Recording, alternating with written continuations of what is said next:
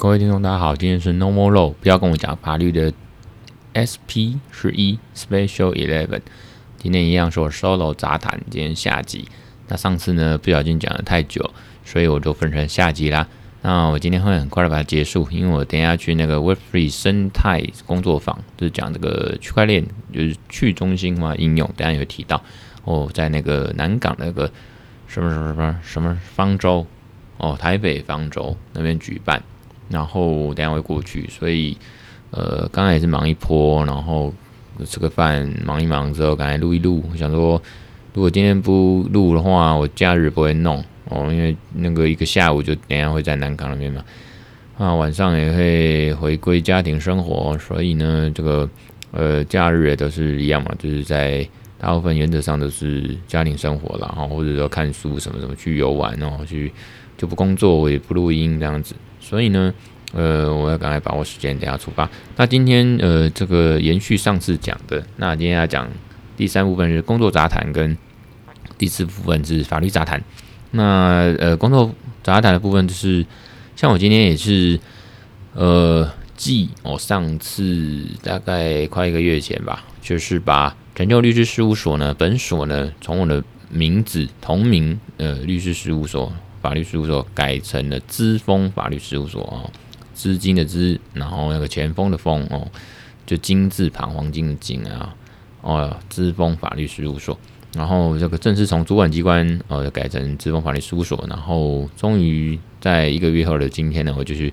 改了呃这个就是统编税籍嘛哦，那统编不变那，把呃去国税局走一趟，把这个成就律师事务所更名为呃资丰法律事务所。然后呢，呃，大概就是比较底定了哈。那但之前呃，网站名片什么的，其实都都已经改好了，传来蛋，所以呢，就很正正式式的就变资丰法律事务所。然后呢，呃，当然资丰法律所我还是要自己工商服务或者自己这个这个记录一下啊。这个其实当然想了很久的事务所更名啊，终于是逐步一步步完成。除了呃表面形式上面的这个更更改变更以外。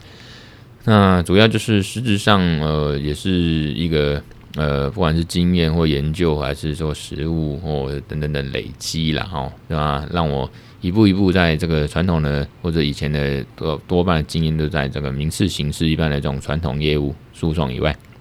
那慢慢也可以走出一个资讯法领域的一个呃，不管是兴趣、专业或者是。呃，工作还是研究，反正就是可以走长久的。那呃，这个资当然就是资讯法的意思嘛，吼，资讯法领域，哎，真是不好意思。那风就是说，期许自己不论是自己或事务所，在未来日子里面，可以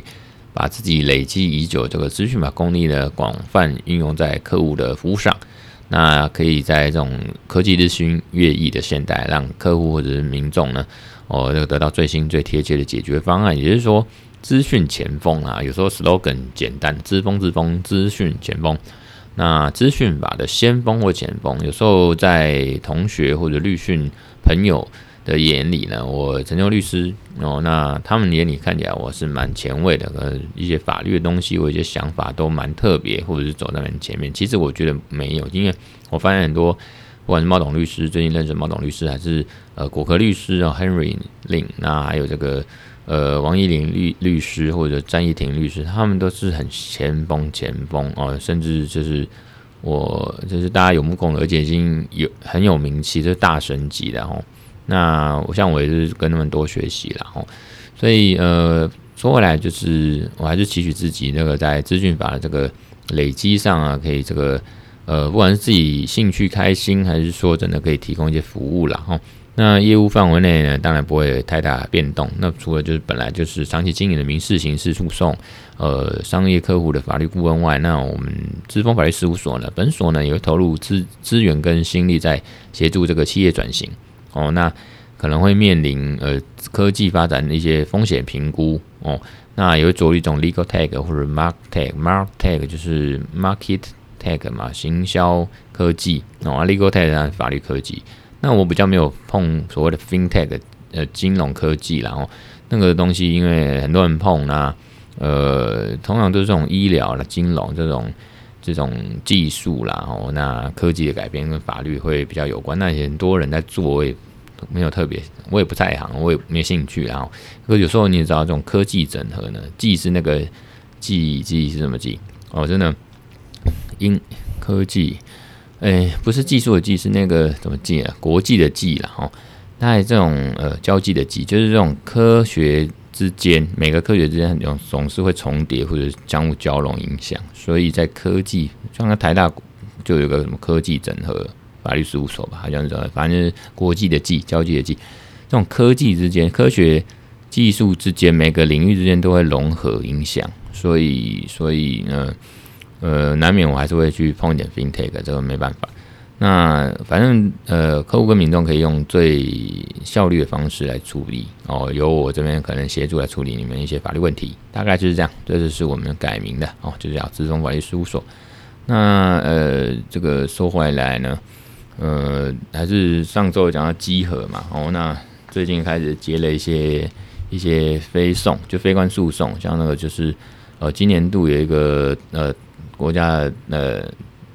单位哦，主管机关，那他们应该会去管一些主管一些政府捐的财团法人啊，有个资通安全查核作业，然后那他们举行了第一次查核小组会议，那我就很荣幸的这个呃受邀的担任。这个呃法律方面的这个呃查核委员，然后查核小组的委员啊，要查什么？就做这个资通安全查核作业哦。那当然要讲出一些办法啦，依照这个资通安全管理法啦，或者说这个主管机关他们特定的这个非公务机关资资安管理作业办法哦，那个蛮细的，那我不多说。那可能我们在资通安全责任等级的方式，从 A、B、C、D、E 这种五个等级哦，通常 A、B 是比较严重，而不是严重，比较高层级；C 就普通，那那 D 跟 E 就比较，顾名思义啊，D、A、B、C、D、D 嘛，D 级是低级嘛，所以 D 跟 E 那 E 更不入流哦，所以呃，大概就这几个呃财团法，我们要去做一个资通的安全审查了哈，所以这个也是蛮特别的一个。一个作业跟经验哦，那也不多说，在点到为止，因为还在进行中。然后呢，呃，我之前也说，我们去参加这个嗯资策会吧，哦，他们主办的二零二零二二科技法治前瞻论坛。那这个其中比较有我有兴趣，当然元宇宙法治的初探。那这里面就是有那个以前在东吴的学妹，东吴法律学妹，那她现在人家也是呃。嗯，应该也相当于做官了吧？啊，总之她就是当时她的她最近升官调到别的单位，那种那时候她叫做这个资策会法律研究所科技法律研究所的高级法律研究员哦。那他的专长就是除了金融法规，当然就是这种呃呃人工智慧或者科技法律哦，资讯法哦，那网络法。那他就是有去做一些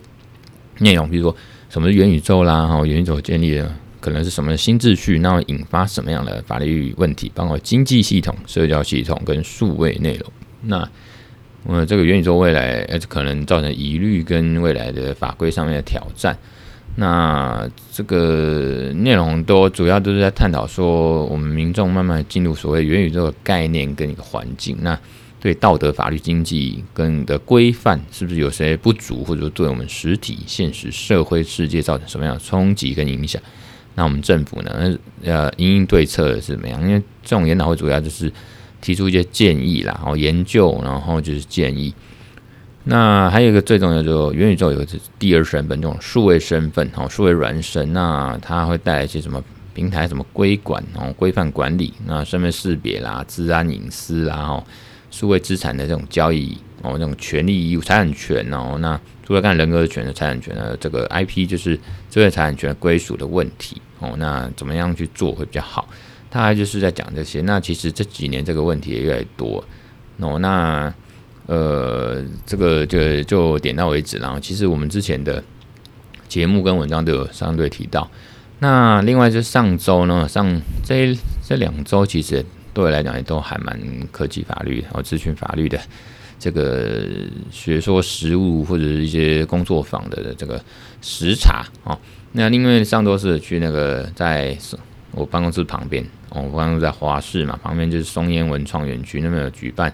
AI Day 二零二二。那什么是 AI Day 二零二二呢？就是由这个 MODA M O D A 这个数位发展部哦，那里面有个数位产业署哦，专门就推动跟提升这个国内数位产业的一个一个署啦，一个一个官署，一个行政机关哦，数位产业署，它主办的那个展览叫 AI Day 二零二二。那它是免费报名看展，那有吃又有拿，那送一些好吃的鸡蛋糕啦，拿一些这种免费的好用的这个呃转接头啊、充电线等等等。那重点是去的时候逛了之后，看到我的法律顾问客户就是 AGAI 哦，复制行运哦，他们有这个得奖那展览。那我当然是身为他的法律顾问，他是他的呃企业律师，那与有荣焉。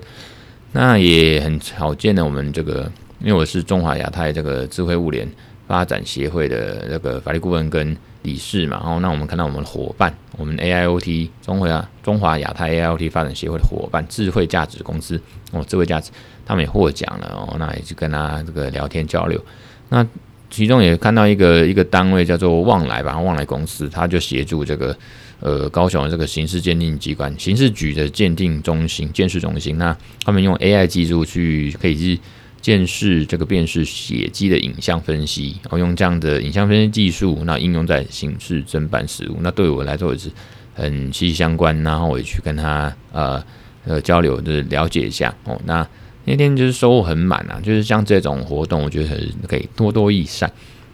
然后工作杂谈就讲到这边，我们接下来讲这个法律杂谈。那大概讲这个诬告哦，辅助宣告跟投资诈骗。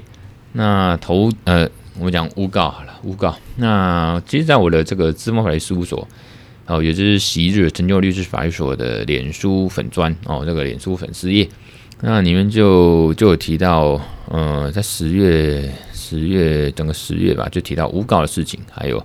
辅助宣告的重要性，还有这个有关投资诈骗借钱，然后。那我就一个一个来讲，就是诬告的话，基本上我们常常民众会说，哦，那个我去主张权利或者去告人家，会不会到时候告不成，反而被人家被被告诬告？哦，这个大概十个里面民众里面九个哦都有这样问题。那企业一样有这个问题，因为企业有时候他们的这个，比如说被被乱栽赃说，哎，没有给薪资啦，就企业有时候也常常，或者说这个人家离工。离离职的员工就是在他的这个公司或网络上面乱留言，然后那我们就觉得妨碍名誉、妨碍商誉，那我们就问民众或者是公司想要去告的时候，或者说怕告不成，然后反而被告诬告。那基本上，呃，很多观念大家以为告不成就会被告诬告呢，这个是一个错误的观念。那诬告罪怎么成立呢？就是要故意的你要去提告陷害人家，哈。那提告事实捏造出来的哦，伪造证据也是一样，那就会让那个被告哦，那个面临刑事惩罚嘛，哦，这样这些法律要件哦，才会有成立诬告。也就是它有很明显的黑的说成白的，白的说成黑的，后来被发现这些哦，有这样子这个指鹿为马啦，还是说这个黑的说成白的这种事犯罪事实哦，这样行为才会成立诬告，很明显的。那如果说只是证据不足，这不会成立诬告哦。那只是证据不足，那告不成就就算了，不会诬告哦。那这诬告最最重是七年有期徒刑哦。所以这个大家还是不要把黑的说成白的，白的说黑的指鹿为马哦。因为这个事后都可以客观证据来看嘛，你到底是不是完全乱讲？那如果单纯只是证据不足哦，你没有乱栽赃，可是证据不足，那没关系，那个不会有成立诬告。所以大概跟大家讲一下，那我们在脸书粉丝讲那个案例，是因为跟强制性教有关，然后有时候也是乱被栽赃，说这个仙人跳，就是乱被栽赃说是强制性交哈，其实是你情我愿，那这样子告来告去会不会有诬告？哦，反告会不会诬告？哦，那天有案例在讲这个，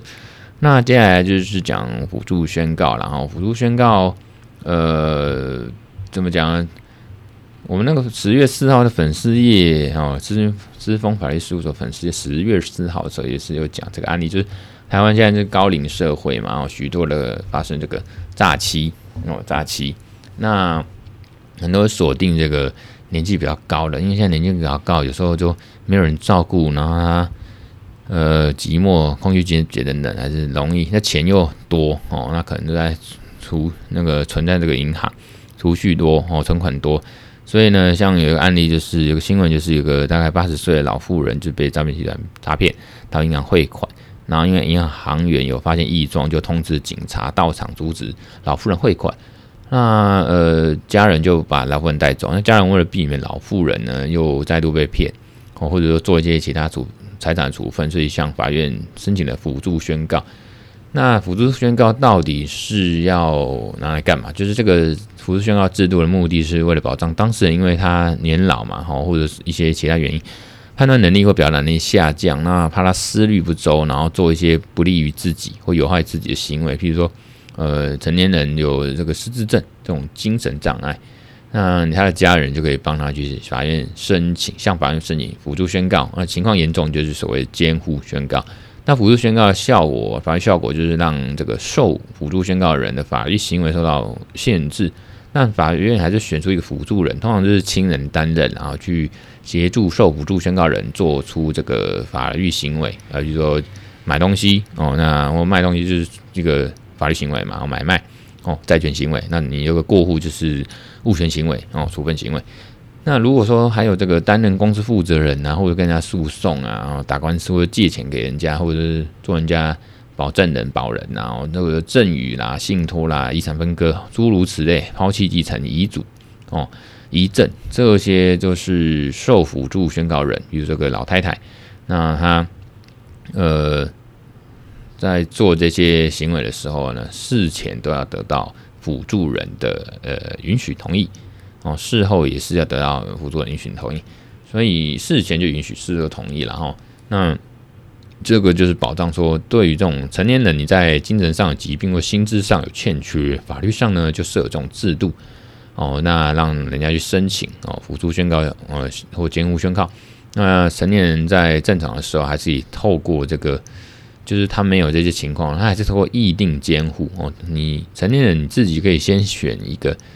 呃，监护人让这个将来说，这个监护人可以帮你打点照顾，你可以做到一个预防的效果啦，哈，你可以贯彻自己的意志跟选择。那因为之前遇过一些案件呢，就是呃，就是常常都有一些纠纷，有什么纠纷？就是呃，这个小孩子哦，这也不是小孩子啊，就是他的为执行血清。被亲属哦，就是他的，比如说小孩子都三十四岁、四十岁、五十岁，那他的爸爸妈妈就老年人嘛，那很有多财产，那比如说大哥搞不好要跟去去在父亲生前就拐他的财产或者变卖财产这样子，然后趁妈爸爸就是爸爸这个之后死亡，就是被继承人在生前的那个住院的时候意识不清的时候去侵占，常常有一些纠纷啊，那我有时候。先做成这个辅助宣告，其实会比较好哦，比较好，大家都比较法律状态比较明。通常都是法律状态不明，或者是有灰色地带，还是这种有机可乘的时候，会做一些犯罪的行为，就是侵占背信啦，然后这个侵占这个呃生前财产，或者侵占这个死死后的这些遗产哦，因为遗产要全体的这个继承人要同意才能去处分哦，才能拿嘛，才能去去做处分，所以常常都有这些问题了哈。那最后讲一个投资诈骗跟借钱，就是，嗯、这个也是我们在九月二十五号的时候，哈，在九月二十五号的时候，有民众，我们脸书有写了，那民众因为常来问那个投资合伙的一些法律问题，那具体问题比如说，啊，我投资我朋友一笔钱，然后有签约，他过了很久了，那没有分润给我，没有按照契约所说的分润给我，该提告吗？哈，或者我的，我跟我朋友合伙开了一间店，可是钱都是我朋友在用，我觉得不公平，可以叫他还我钱嘛？那虽然大家都有签契约，就是民众在投资这些跟亲友、亲朋好友啊做生意的时候，可是这契约内容大家看看，没有仔细看，没有仔细去定哦，他知道可能会赚钱呢，可以大概只知道这样啊，那可以分百分比多少的分润，那这样其实有风险的，因为通常契约对于这个投资事业没有讲清楚获利的模式啊、条件啊，哈通常就是跟把钱丢到水里一样，就是可能没有回报。那说实在一点，就是。你找这个你投资的人呢，就是缺钱；找你投资人就缺钱嘛，哦，大家都才会集资嘛，哈，找你集资，那他不想用借钱的方式，所以因为因为借钱要还钱，可是投资有赚有赔，投资不用还你钱，所以你要搞清楚到底是投资呢，还是这个诈骗呢？哦，那还是借钱，因为这种有一个案子呢，也是一个新创投那个呃创业圈里面的几个名人。那后来朋友介绍了之后，我就帮他打官司。那因为他们也是在，甚至没有白纸黑字借钱，然后借据，他们就是这个 FBA message 就可能说，哎，那个借借我一笔钱，那我拿去用公司的事情。那那个我方就觉得说你是跟我借嘛，那你到时候要还我嘛，哦。可是对方后来就辩称，哦，这个辩称说，没有啊，我这个是投资款啊，是叫公司。我们因为他们之间是有确实有开公司，大家的股东。他对方说这个叫做投资款，这个是股东的钱。那如果是用掉亏掉了，那就是没了，我不用还你。那借只是一个礼貌上讲的，那对方就是讲这些五四三。那最后我们从一审打到三审。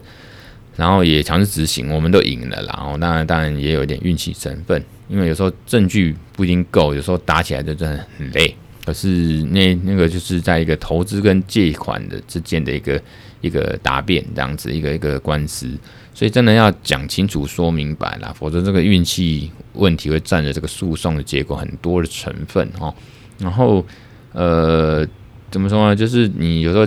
在不论你是合伙。哦，或者是商号哦，商人商号嘛，哈，商号，还是说公任何公司形态哦，股份有限公司、有限公司哦，等等等。那你如果找不到自己的名字就很关键，因为通常合伙或者是或者公司哈，你你股东，那股东就有名册嘛，就有你的名字嘛，我会登记嘛，哈。那你如果去请求都分论，那你找不到法律上的一些依据，所谓请求权基础，你的法律关系，你们要定性，我们法律上要定性，你们到底是什么样关系？到底是投资呢？还是说是借款呢？哦，要搞清楚。那甚至有时候是呃真的诈骗哦，那有证据。那或者说你认为是诈骗，其实不是诈骗。怎么说呢？有时候因为他骗我借钱，然后他骗我投资，那最后钱都拿不回来。那常常是这样，我们叫做这个假性经济犯罪。假性犯罪就是你以为是这个诈骗、诈欺、吸金哦，那其实是。是就是投资或者民事纠纷哦，那我们刚才一直当然也在讲民事纠纷，你要定性到底是什么样的法律关系，是借款借贷呢，还是还是投资呢？哦，那这个有时候用投资的名义呢，你吸引人家去去把钱投入的方式，那有时候还真的是诈骗。可是你在法律上很不容易成立诈欺取财罪嘛，刑法里面的诈欺罪，所以原因因为对方可以证明说你资金我真的是有用来做。营业上的准备嘛，哦，或者说这个营业上的成本支出嘛，哦，或者这基本上就不会变成是以诈术哦。那这个我我们也诉讼也遇过了哦，所以其实这个东西从传统的这种呃融资啊、借贷还是说投资，一直到现在所谓的币圈哦，然后或者中间嗯，就是说不管它是什么样形态，还是说去投资公司或者买股票，还是说。还是说后来这种币圈的事情，我买虚拟货币什么的，然后都是集资什么一样都有些问题啦。我就是说，你说他告人家诈欺，这个他就说我真的把资金弄到营营业上面的支出或成本的准备嘛，等等等。所以最后结论，投资这种事业前一定要了解这个事业的这个商业模式啦。哦，那你要经营的人要有定期报告啦。哦。那原本的预预估的营收状况啊，这些营运实际营运的落差，那怎么处理哦？要不要改善？那退场机制，其实都要搞清楚，甚至把白纸黑字写清楚。那那像我昨天跟一个朋友来聊，他也是建议说，像我开公司的话呢，那个包括有一些账务，或者说俗称的小金库，那个都要依法合理去处理哦。这个我们律师呢，像也是可以帮忙评估规划这样的风险机制。哦，包括要不要投资，啊要要赚钱就要理性投资，然后一时冲动通常没什么好下场。哦，那通常就这样啦。哦，那我们今天聊到这边，哦，拜拜。